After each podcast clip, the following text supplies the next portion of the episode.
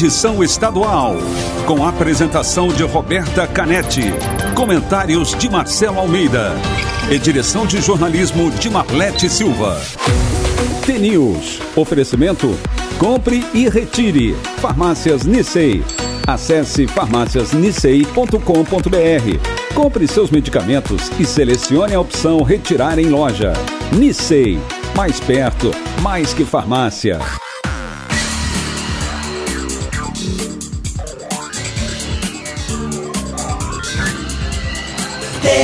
News.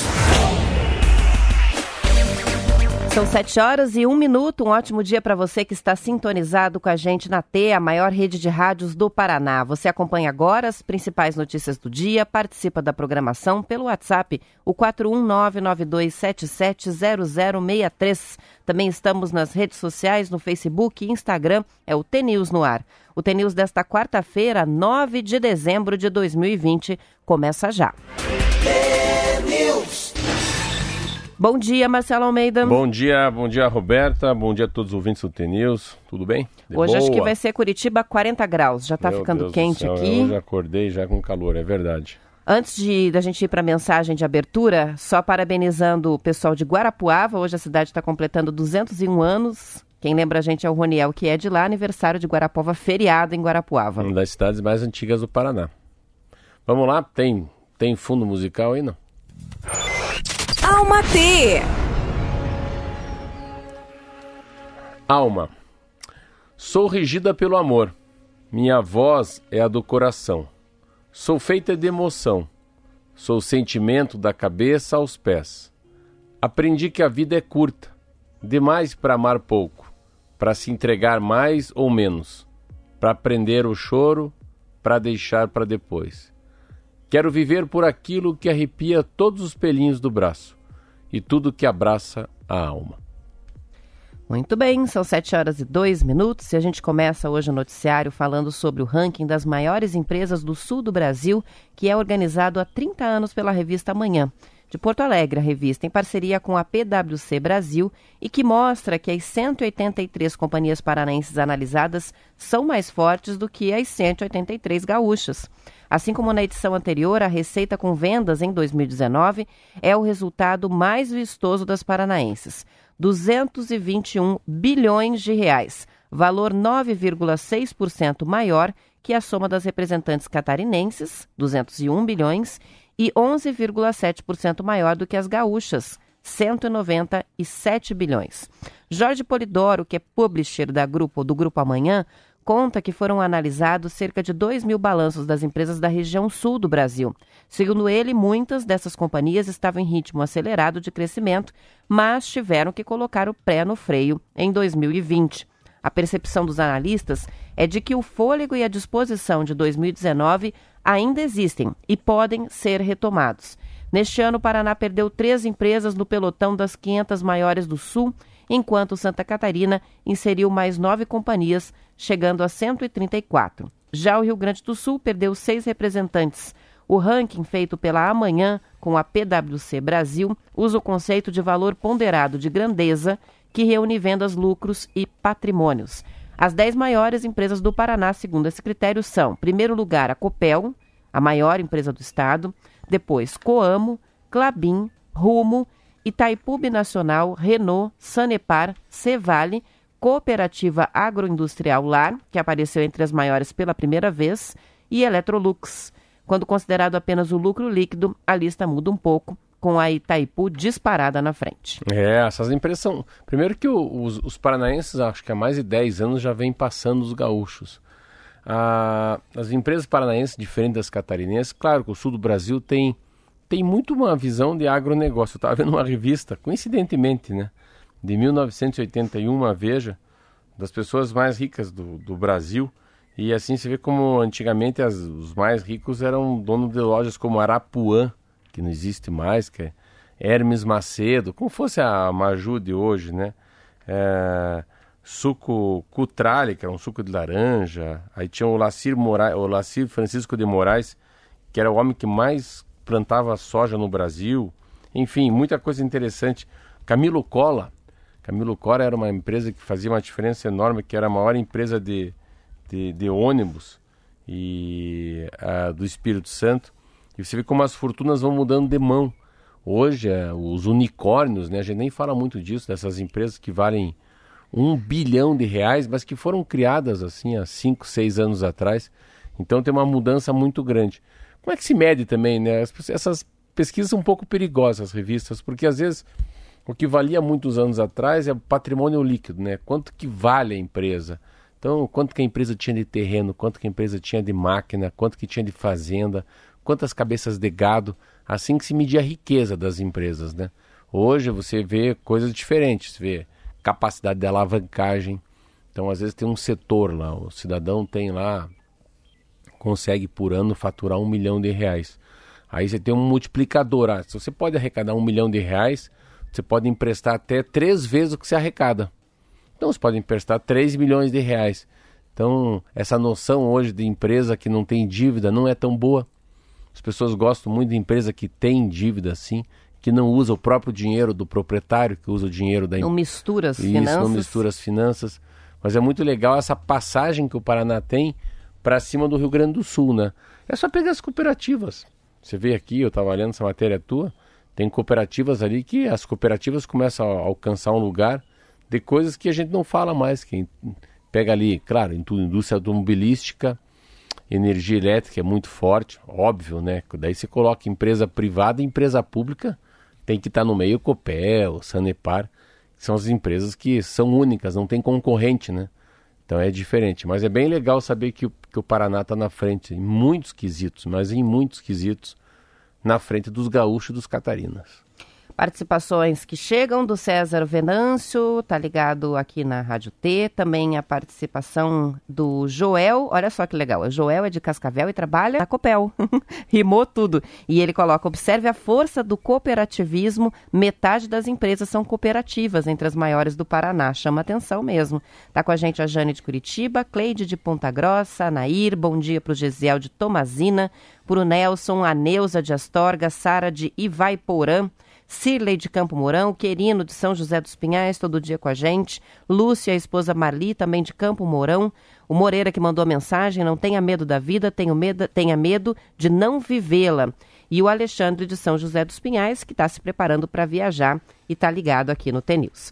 São sete horas e oito minutos. Vamos saber como é que fica a previsão do tempo agora? A gente estava observando aqui o, o horário alterado, o horário de Brasília no site oficial estava 7 e 2. Não, são 7 horas e 8 minutos. Vamos para a previsão do tempo com o Zé Coelho antes do intervalo.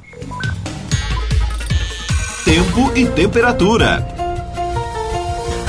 Olá, Roberta, muito, muito bom dia a você, Marcelo Almeida, aos amigos do Paraná. O sol apareceu e a temperatura subiu nessa última terça-feira.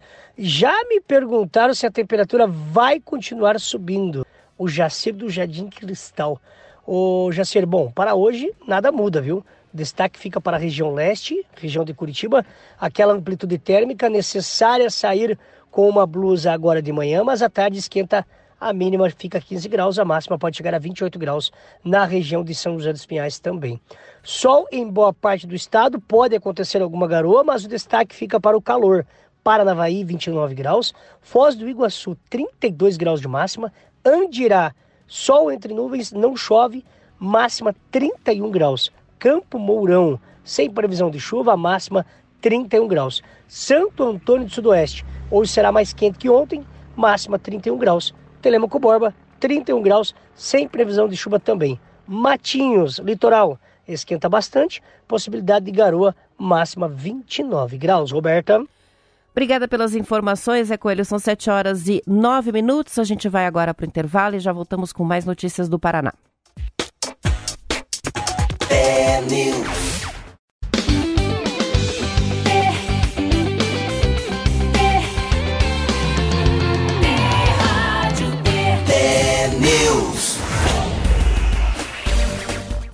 São 7 horas e 14 minutos. A Sara uh, e a Ana mandaram mensagem aqui para gente. Outros ouvintes também estão perguntando sobre a questão das eleições para consultas diretores das escolas estaduais, as eleições para a direção das escolas estaduais. É, se é verdade que houve cancelamento, né? E sim, já está aqui no Bem Paraná, a juíza Patrícia de Almeida Bergonce, da Quinta Vara da Fazenda Pública, catou uma ação do Ministério Público do Paraná e suspendeu ontem à noite a consulta à comunidade escolar para a escolha dos diretores da rede estadual de ensino. Essa escolha estava agendada para acontecer hoje e também no dia 17 de dezembro. Por causa da urgência da medida, a juíza dispensou a oitiva prévia do Poder Público Estadual, não ouviu o governo sobre o assunto, manteve uma decisão que prevê a multa diária de 30 mil reais no caso de descumprimento, e o motivo é o decreto estadual da Covid, né, que proíbe os eventos presenciais que causem aglomerações com grupos de mais de 10 pessoas. Então, portanto, está aí é, a notícia é essa mesma. Em nota, a Secretaria de Educação e Esporte informou que suspendeu as eleições, acatando a liminar, é, e que vai obedecer a decisão, mas que previa uma eleição, segundo a nota, com alto nível de segurança sanitária, que forneceria às escolas o álcool em gel, máscaras, face, ah, aquele escudo facial, né? Face shield, os produtos de higienização e outros equipamentos descritos no, descritos no protocolo de segurança contra a Covid. Mas ok, ainda não há uma nova data, estão suspensas as eleições para diretores das escolas estaduais. E falando sobre Covid, depois da reunião entre os governadores ontem, o ministro da Saúde, Eduardo Pazuello, sobre a vacinação nos estados, a Gazeta do Povo fez uma reportagem mostrando como estão, Marcelo, as tratativas para a imunização dos paranaenses contra o novo coronavírus. O governo do Paraná e a prefeitura de Curitiba já tomaram iniciativas por conta própria para ter as doses de diferentes laboratórios. O Estado tem 200 milhões de reais reservados para compra de vacina e insumos. É metade do orçamento próprio do Estado e metade liberado pela Assembleia dentro do quadro de emergência da pandemia. Já a Prefeitura de Curitiba anunciou na semana passada que tem 20 milhões de reais para vacinação. A vacina da Pfizer está sendo negociada pelo governo federal, que quer 70 milhões de doses por compra direta e outras que vão ser compradas através do consórcio internacional, o COVAX Facility, que atua com nove vacinas. Essa vacina, a Pfizer, vai chegar ao Paraná, portanto, pelo Plano Nacional de Imunização do governo federal, assim como deve acontecer com a de Oxford e o laboratório AstraZeneca. Com a transferência de tecnologia para Fiocruz, no Rio de Janeiro, devem ser produzidas entre 110 e 160 milhões de doses no segundo semestre do ano que vem. Já a situação da vacina russa, a Sputnik V, do Instituto Gamaleya, está indefinida. Em agosto, vamos lembrar, o governo aqui do Paraná fechou aquele acordo com a Rússia para fazer a etapa de testes em voluntários e produção da vacina no TecPar. Mas essa documentação ainda não chegou à Anvisa e não há um prazo para finalização dos testes e produção da Sputnik 5 por aqui. Vamos lembrar que lá na Rússia eles já estão vacinando, né? O governo está vacinando os trabalhadores de Moscou. Com relação à vacina chinesa, a Coronavac, Curitiba foi a primeira cidade a fechar acordo com o governo de São Paulo, que vai ter a vacina do laboratório chinês Sinovac produzida no Brasil pelo Instituto do Butantan. O governo de São Paulo se comprometeu a fornecer 4 milhões de doses para outras regiões do Brasil mas ainda a gente não tem a definição de quantas dessas doses vêm para Curitiba. Acho que eu vou começar pelo, pelo bate-boca ontem que eu vi. O bate-boca Foi feio. É, eu, eu, eu, achei meio, meio provocativo, assim, muito mimimi desse, do governador de São Paulo. E o, lá o ministro da Saúde também, de educado, não tem nada, então é um mimimi para cá e bateção de boca para lá. Mas o Brasil vive uma coisa interessante, assim, é, é que uma o Brasil sempre não se preocupa com o que é importante. O importante é o congelamento, o importante é, é ter lugar para ficar refrigerado a menos 70 graus. Você vê, depois descongelado, ah, esse produto, essa vacina Pfizer, ela tem cinco dias de validade, então é muito pouco. Então é, é preciso fazer igual a Inglaterra fez. A Inglaterra fez um planejamento militar. Então é dificilmente no Brasil, um Brasil do tamanho que tem, que se fica aí horas e horas num avião, para atravessar do Rio Grande do Sul, chegar no Acre, dificilmente a população brasileira vai ser vacinada com muita facilidade. Porque o grande problema é armazenamento, né? A menos de 70 graus, o país é tropical, a gente entra num verão. Então, eu estava vendo uma matéria, ah, em 60 dias a gente pode produzir. O Brasil não produz refrigeração a menos de 70 graus, é 30 graus negativos. Então, é, é, todo mundo fala da vacina, mas também não fala da, da seringa, não fala do planejamento, aonde que a gente vai ser vacinado. Então, é, é muito, essa matéria é muito são matérias importantes, mas elas não se preocupam com a, com a base. É a mesma coisa fazer uma casa em cima de um areal. A casa vai cair, então não, parece que o Brasil é tudo na brincadeira. Mas enfim, por outro lado, ah, pelo jeito a gente não acertou mesmo, né? A russa está indefinida ainda. A gente sempre que a gente tem que pensar, a gente tem que pensar que cada país desse tem sua Anvisa, que é uma agência reguladora. Muita coisa está acontecendo é o seguinte: para o mundo inteiro, se passar por quatro lugares, exemplo, se passar pela FDA, que em inglês chama-se Food Drug Administration, que é a administração de tudo que fala de comida e de droga. Droga que eu estou falando, remédio. Se passar pela Europa, que é uma, que é uma Anvisa deles chamada EMA, tem uma outra no Japão que chama-se PMDA e uma na China, essas quatro, se passarem por essas quatro, que são as consideradas mais sérias do mundo, você pode começar a fazer uma vacinação mesmo sem a Anvisa fazer todos os estudos. Então, a Anvisa no Brasil, ela vai liberar, sim, a gente se vacinado, se por, por acaso vir uma que já foi passada por uma dessas Anvisas do mundo. Exemplo, a Pfizer passou. É um caso emergencial. Então, se continua fazendo um estudo mais aprofundado, mas vamos liberar pessoas para serem uh, vacinadas.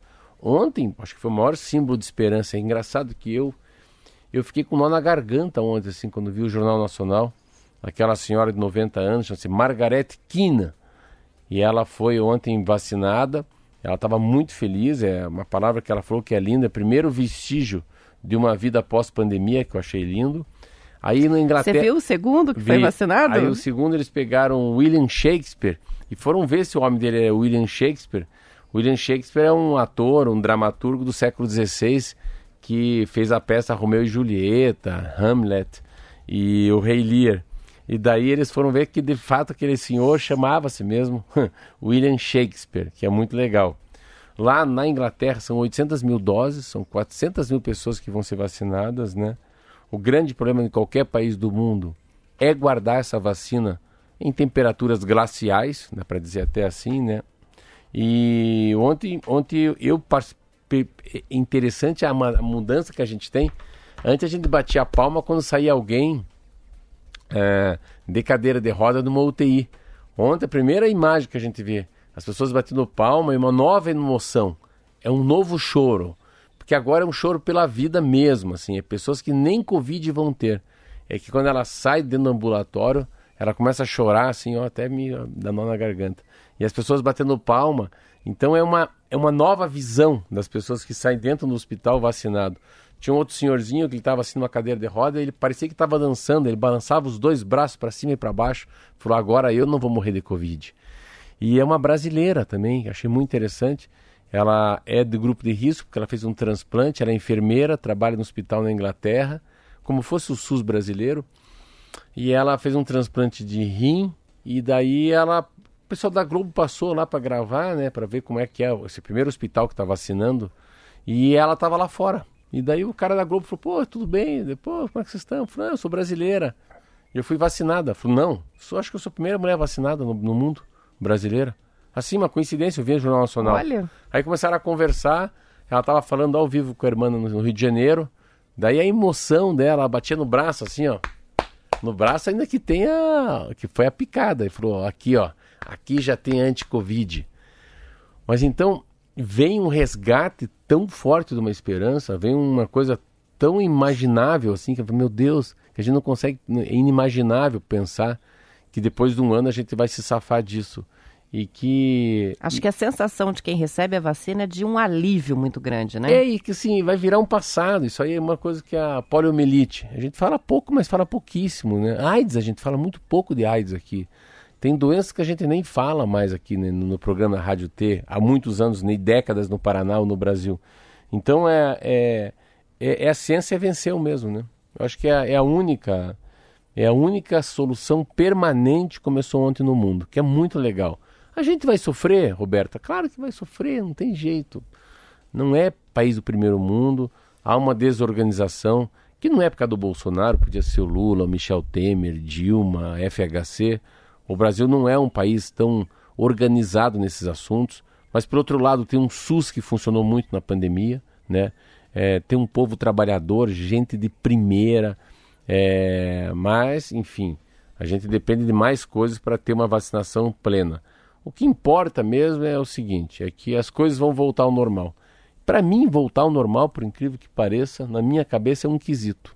É voltar às aulas. Engraçado isso. Para mim, sempre que pandemia só vai passar para mim quando eu falo assim, Aí olha, sim a vida voltou à rotina agora normal, né? todas as crianças estão na sala de aula. Olha a participação que chega do Danilo de Cambelli, dizendo em Londrina tem uma empresa que criou protótipos de super congeladores, né, que chegam às temperaturas necessárias para as vacinas, e era esse mesmo assunto que vinha na sequência Ela tá, aqui. e, e você sabe que ele está virando nacional esse assunto? Pois é. é. A empresa de Londrina, ela tem esses ultracongeladores com a capacidade de atingir menos 80 graus, que é o que é preciso para algumas vacinas que estão sendo testadas. É a Indrel que faz esse tipo de aparelho de refrigeração há 30 anos, segundo conta uma reportagem da Folha de Londrina. A empresa diz que está preparada para um eventual aumento na demanda. O diretor-presidente da Indrel, João Fernando Rapchan, contou que vem recebendo pedidos de informação por parte do Paraguai, Peru e Bolívia.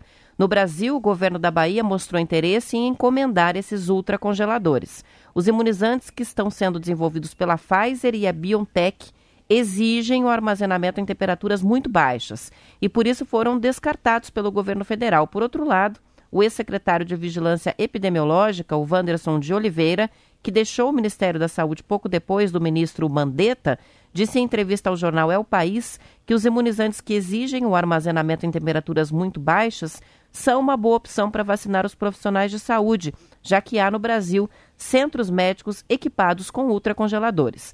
O argumento dele é de que o Brasil deve usar todas as vacinas possíveis para agilizar a vacinação e não apostar apenas em uma ou duas. Equipamentos fabricados na indústria de Londrina estão em institutos de pesquisa, como o Butantan, hospitais, o Hospital Albert Einstein, inclusive de São Paulo, e laboratórios como os do Grupo Fleury. É, mas não, não é. Eu, eu tô com o governo. O governo não errou. Se eu fosse o Bolsonaro, eu tinha feito o mesmo. Porque assim, você tem um país com 200 milhões de pessoas, você tem 150, 170 mil pessoas morreram. Você tem que escolher, não é assim, agora é fácil falar. Você é melhor que você é comentarista de futebol, depois que perdeu é fácil dizer por que eles perderam. Então, qual que você escolhe? Se você é presidente da república, qual que você escolhe? Vacina? É assim, tem que ser na hora. Só pode escolher uma, só Uma, pode escolher vai. duas. Pois é, eu acho que é a que tem a maior eficácia e que já terminou a fase de testes. Não, aqui não tem dificuldade de armazenamento. É por trás que começa, não é pela frente. Aí que eu tô. Se vai ter 95, sentido. 91, 81, 88 de eficácia, isso é importante? É. Mas é que não pode escolher só uma, pode escolher quantas quiser. Então Não. daria, não, poderia fazer mas a assim, mas ele importação, não- por exemplo, nessa sugestão de profissionais da saúde para deixar armazenado nos hospitais que já estão equipados. Mas imagina, imagina se o governo federal escolhe a Pfizer e não escolhe a inglesa. A Oxford. Aí a Oxford parece que não precisa nem de duas picadas. E a Oxford pode ser que venha com armazenamento para baixo de 20 graus. E fala, meu, esse governo é muito idiota mesmo. Olha lá. Pegam agora da Pfizer, 70 graus negativo, não tem Derreteu tudo. Derreteu tudo, perdeu. Então, eu acho que o governo federal fez certo de escolher a de Oxford, a britânica. Tanto que os próprios ingleses não estão sendo vacinados com a britânica, porque ela é mais lenta, ela é mais correta, a eficiência dela é enorme. Eles estão com a Pfizer. O que eu acho que é interessante nessa fala é isso mesmo.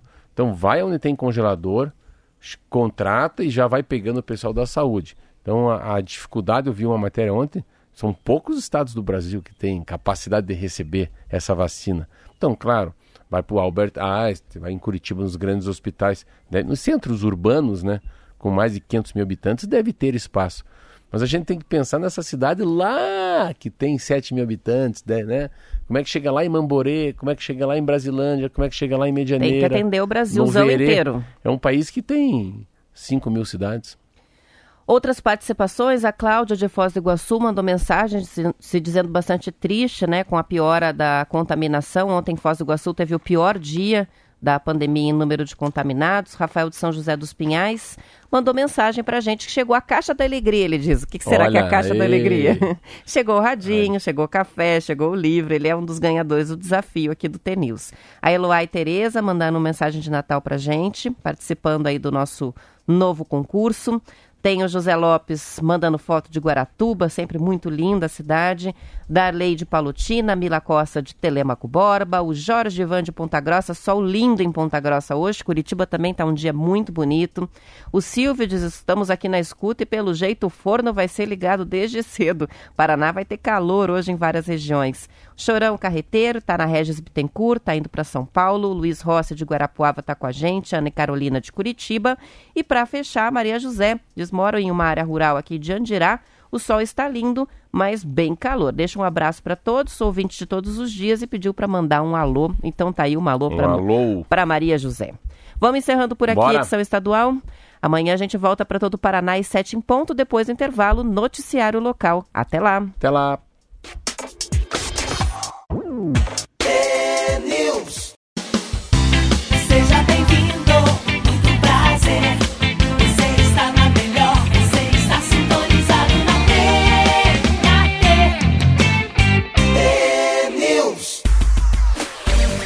São 7 horas e 34 minutos. Continua até o dia 15 de dezembro a troca de mudas de araucária por alimentos. A campanha Mais Verde, Menos Fome é uma iniciativa do Grupo de Estudos para a Valorização da Araucária da Universidade Federal do Paraná.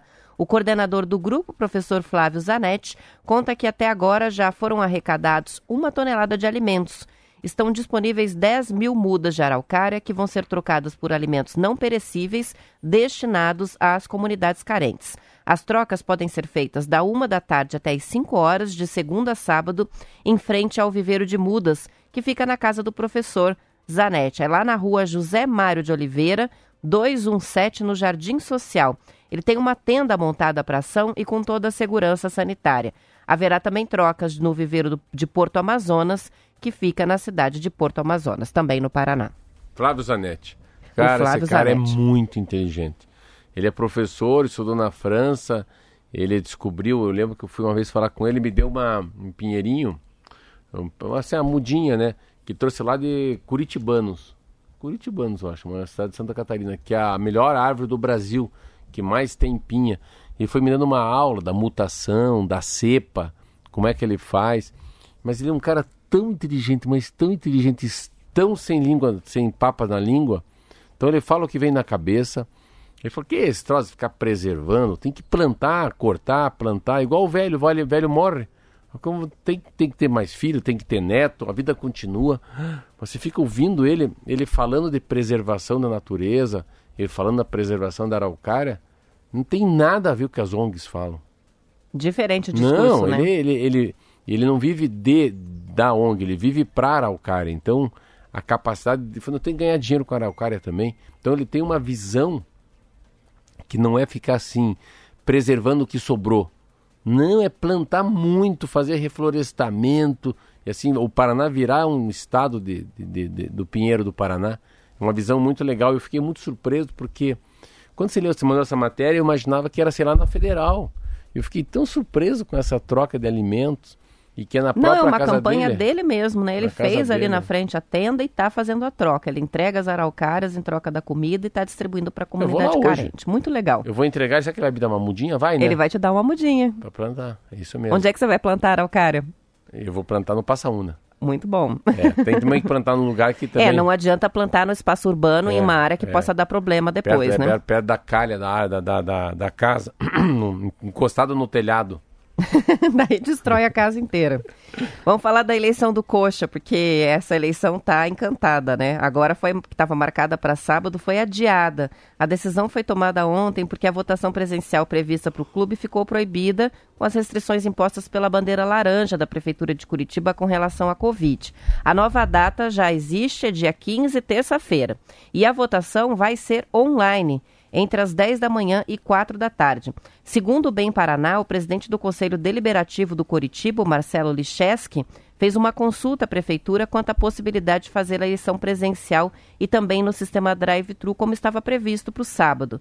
Mas com base nos dos decretos para conter a pandemia, a prefeitura negou as duas formas. Ontem o Curitiba publicou a lista dos, cento- dos 5.129 sócios que estão aptos a votar.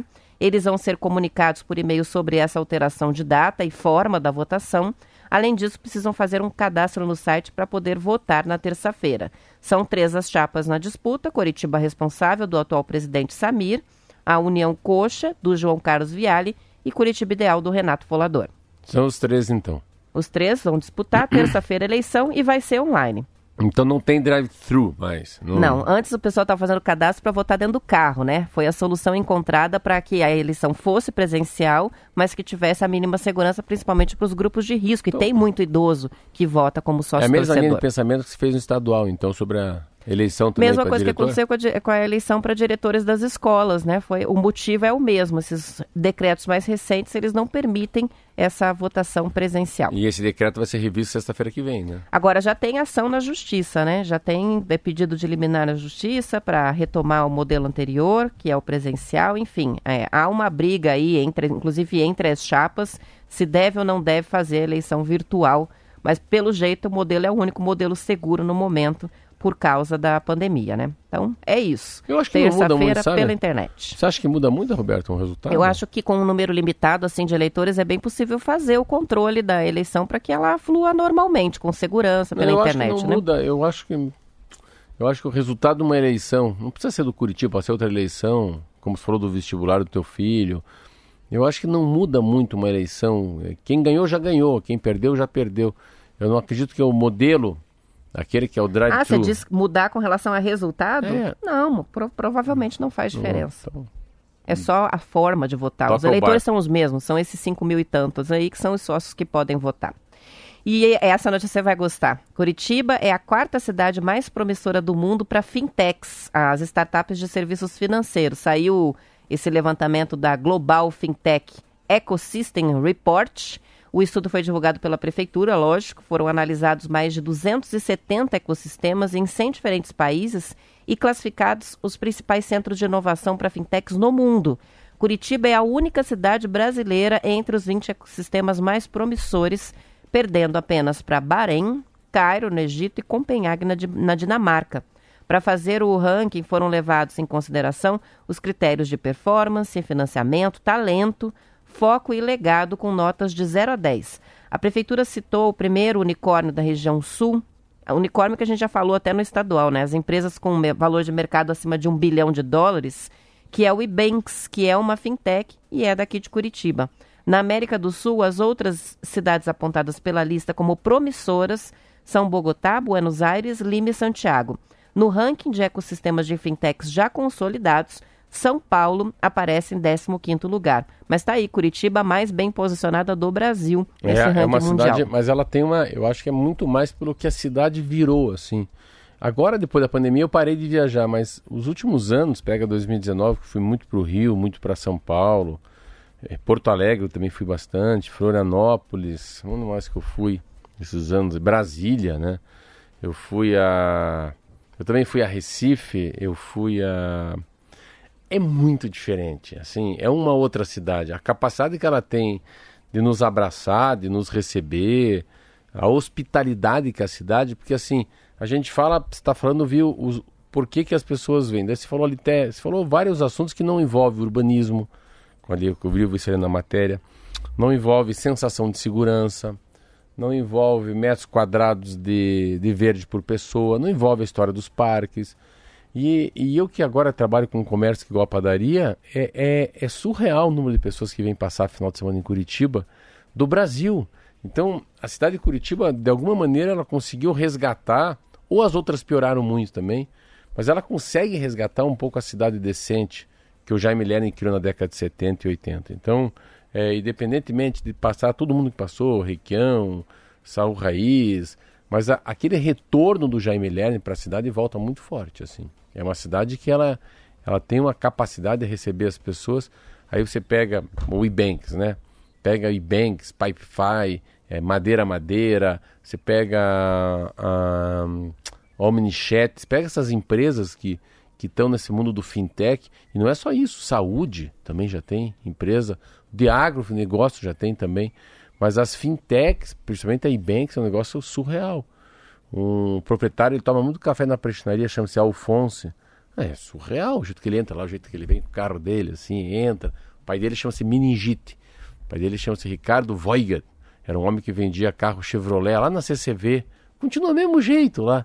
Chega lá com um potinho de moeda, mas a empresa do filho vale mais de um bilhão de dólares. Então, a, é, é uma cidade que vem com uma geração diferente. assim Eu vejo que eu tenho filhos de 22, 18, 15, 13. Então, é essa coisa da bicicleta, esse estilo Gora de ser, a história da cerveja, da cerveja artesanal, um pouco da, sabe, muita gente tatuada.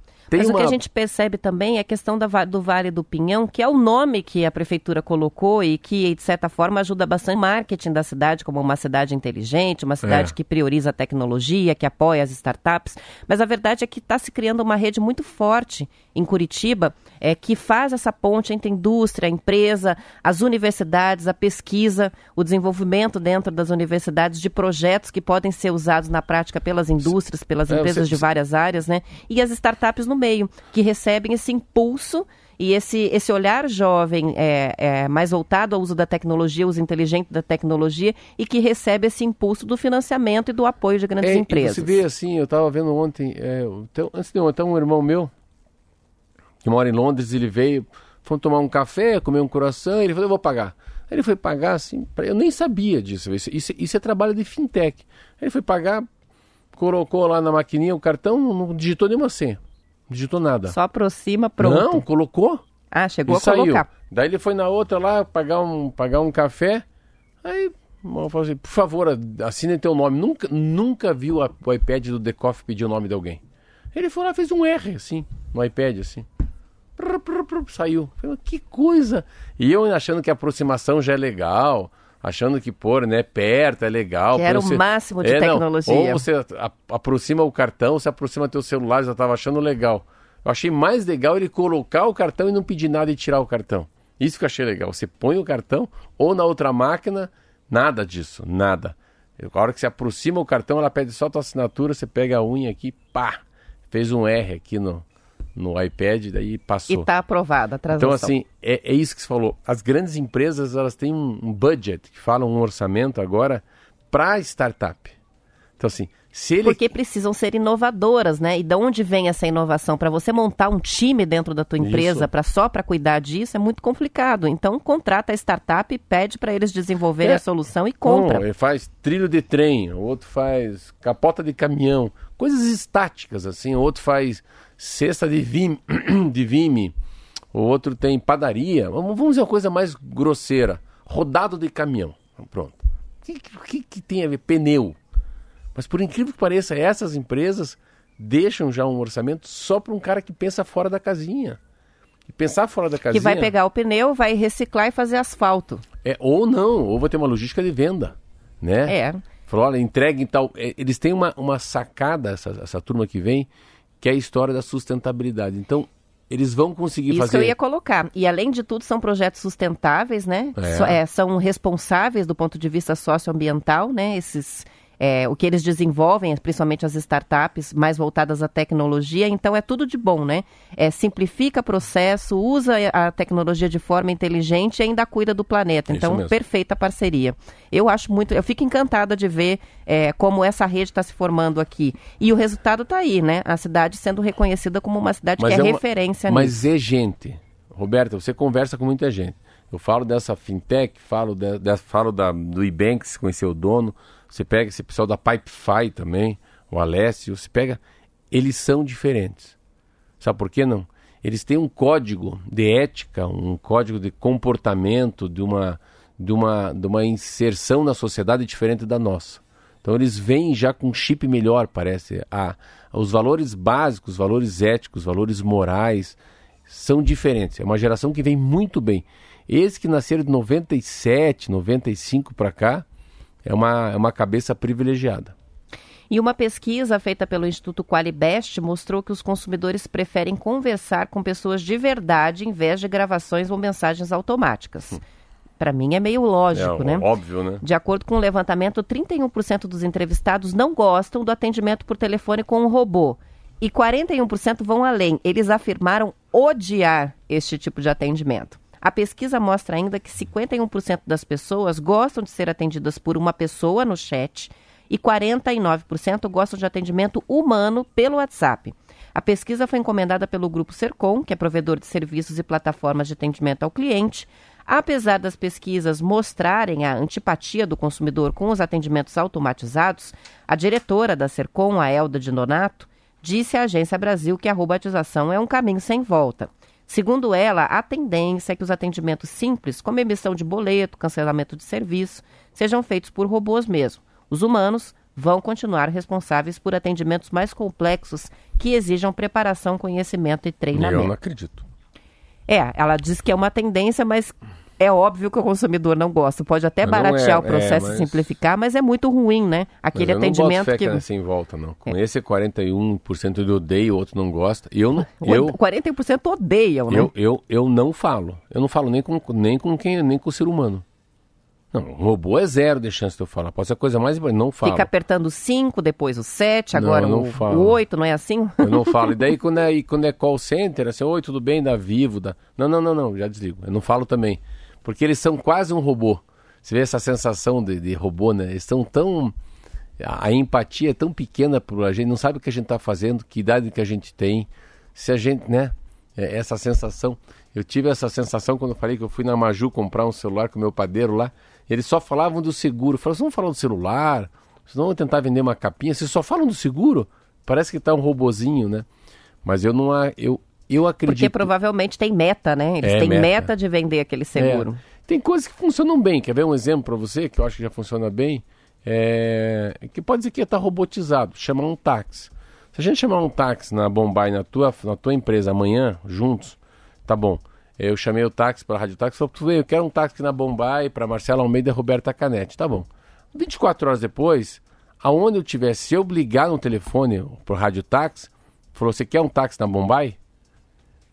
A última ligação que eu faço por telefone fica na Bombay. Se eu tiver lá, aí não preciso nem esperar, porque daí eu vou dar uma É só gravação. repetir. Quero na Bombay.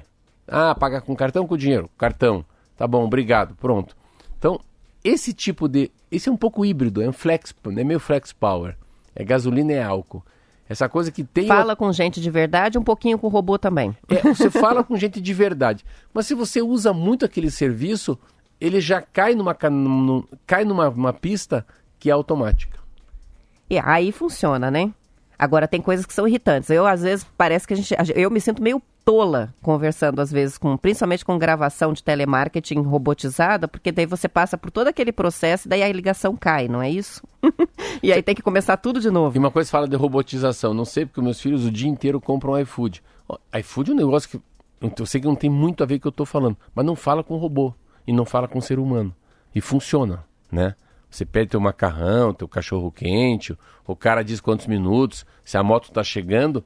Esse é diferente. Esse passa. Eu acho que o- a robotização, essa inteligência artificial, o call center humano é um negócio que cria um ranço para todo mundo. Diferente do iFood. Você pede a comida, sabe que vem, pagou no cartão e só, só pega na portaria. E boa parte dos aplicativos, né? Tem muito aplicativo muito bom que só facilita a vida.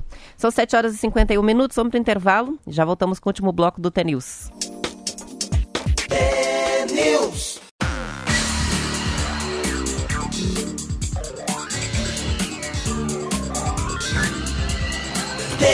News. São 7 horas e 53 minutos. Vamos aos números da Covid. Ontem havia no Paraná 1.251 pessoas internadas com diagnóstico confirmado da Covid-19. Outros 1.540 pacientes internados aguardavam resultados de exame para detectar a presença do novo coronavírus. O vírus matou mais 68 paranaenses, segundo a Secretaria de Estado da Saúde, que confirmou 2.123 novos casos em 24 horas. Só em Curitiba foram registrados ontem 1.114 novos casos da doença e 11 mortes. A capital está, no momento, com mais de 14 mil casos ativos, pessoas que estão em tratamento contra a Covid-19 no momento. É, ontem eu estava assistindo o Jornal Nacional, é interessante, né? A gente está no pior momento, Roberta. No Brasil, ah, a gente voltou aí ó, ontem, 796 mortes em 24 horas. O Brasil tem 6 milhões e 670 mil pessoas que já foram com, tiveram contágio, 178 mil mortes. Mas o que mais impressionou, eu vi um gráfico ontem, até tirei foto na televisão, é que a gente voltou aos patamares de 6 de outubro. Você vê, hoje é 9 de, de. Então, 60 dias atrás a gente estava assim. E a gente voltou. Então a gente está pior do que dois meses atrás. Então é um, é um replique. E o que mais me impressionou foi mortes por Covid no Brasil, em alta nos, nos em 17 estados do Brasil e em Brasília.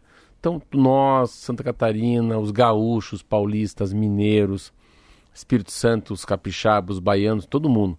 Só não está em alta mesmo são os estados mais do norte, assim, daí estão estabilizados, né?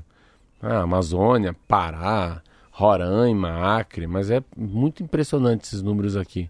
E o que mais me, me, me pegou, assim, no fundo, é que vários deles estão com a capacidade de 90% já nas UTIs, né? Então, ah, o que vem na restrição no Paraná em Curitiba é para 15 dias. Ah, eles acham que, assim, nos últimos. que eu li ontem também, que está estabilizado, que foi no pico, não vai aumentar mais. Ah, e foi muito boa. O que se falou ontem essa matéria, engraçado, como, como as pessoas ficaram em casa. Ah, depois da mudança, depois né? Da depois mudança. do decreto, o pessoal então, se recolheu só, mesmo. Só, só pela mudança de mobilidade entre as pessoas, né? As pessoas ficarem mais quietas, sem aglomeração, já foi um. Pode ser que ela tenha um replique muito forte daqui a 14 dias. Então, se no próximo final de semana novamente acontecer isso, mas os grandes, assim, os especialistas no Brasil estão com muito medo do Natal do Réveillon. Eles acham que o Natal o Réveillon pode explodir uma pandemia. Por quê? Porque a gente vai ser vacinado no final de fevereiro, né? A gente vai ser de fato, pelo menos vão vacinar os mais importantes, né, os com comorbidade, as pessoas de saúde. Os grupos de risco, né? Só em março. E a, o governo do Paraná está fazendo aquele monitoramento que é de praxe, né, com relação à dengue, divulgando os boletins semanais, né? O boletim divulgado ontem está mostrando 1.251 casos de dengue no atual período epidemiológico, que foi iniciado em agosto deste ano. São 59 novos diagnósticos confirmados no estado e esse é o menor número de registros semanais do período e o mais baixo desde agosto de 2019. Desde lá, cinco paranaenses morreram por causa de complicações causadas pela dengue. Então, a gente tem uma situação, de acordo com o boletim, com números baixos em comparação com outros anos. Matéria, e Deus. já está esquentando bem, né? No Paraná. E geralmente não, quando dado, esquenta vem a dengue. Agora não sei, agora que eu tô. Agora me peguei aqui comigo mesmo. Não sei se é malária ou é dengue. Acho que é dengue. É dengue que tem não. os boletins anuais, né? Não, que começa semanais. em agosto. Não, porque eu sei que começa no meio do ano. Ah, tem. É. É esse é, aí. Esse aí, é o então, de dengue. É então, muito... por enquanto, a notícia com relação à dengue é boa. A gente precisa saber por quê, né? Deve ter uma explicação. Tem vamos, uma explicação. vamos atrás disso, saber o que está acontecendo de diferente esse ano, que a gente está com um boletim com números mais, a, mais baixos na comparação com anos anteriores, com esse mesmo período, né? Mês de dezembro. Ah, já tem. Tem uma. A seca? Porra, nós dois juntos não dá um teco, hein? É óbvio, Roberta. É, é a seca, não, está é. acumulando água. Eu estava aqui parado pensando, não é possível, a gente tem que ter a resposta aqui no rádio. Claro, não Provavelmente acumular. não é só isso, mas com certeza ah. o mais fundamental é o, é o clima, né? Não, não tá fazendo não tem poça. Água nem no, nem no vasinho da. Não tem água parada, nem em movimento, nem, nem, nem em lugar nem nenhum. Nem dentro do pneu. nem dentro do pneu, porque estamos com uma estiagem histórica. E para fechar, estreia hoje, Marcelo, uma das atrações inéditas do Natal de Curitiba, que é o Caminho de Luz do Parque Náutico, no Boqueirão. Assim como o espetáculo do Barigui, que começou em novembro, a atração gratuita é um circuito natalino dentro do carro, em drive-thru. O Caminho de Luz do Parque Náutico, que tem o patrocínio da Caixa e do governo federal, se espalha por um circuito de um quilômetro e meio que reúne sete estações, com atrações com apresentação de coral e balé, em telões de alta definição, presépio vivo, anjos de luz, uma árvore de Natal de 22 metros e estruturas do local iluminadas com microlâmpadas. A entrada para o espetáculo náutico é pela Avenida Marechal Floriano, no sentido de quem vem de Curitiba. O acesso por São José dos Pinhais fica interrompido das 5 da tarde até às 11 da noite. A experiência natalina do Náutico vai até o dia 23 de dezembro e, do mesmo jeito que acontece com o Barigui, precisa fazer antes uma reserva. Cadastro, Tem que entrar lá no é. site, fazer o cadastro para poder curtir. Eu gostei Legal. muito dessa. Eu não fui ainda, mas gostei muito é. do que vi até Fila agora. Fila grande, muito lindo, mas eu acho que a gente não vai conseguir ver, não. Nós vamos ter que encarar tá muito uma concorrido, fila. né? Vai ter que encarar a fila. São vários horários, né? 7 da noite, 7h45, 8, 8h45, 9, 9 e meia. Então, assim, dá para tentar aí agendar vou tentar marcar, eu vou curtir. Nessa. Mas tem que ir com paciência para ficar na fila, porque também passeio não dá para ficar nervoso, Roberta, né? como fala em inglês, John Biden ia falar time is over. Time is over. Acabou. 7h59, 44 segundos. Vamos encerrando por aqui. Um ótimo dia para todo mundo. Boa quarta-feira. Amanhã às 7 estaremos de volta. Às 7 em ponto com mais T-News. Valeu, até amanhã.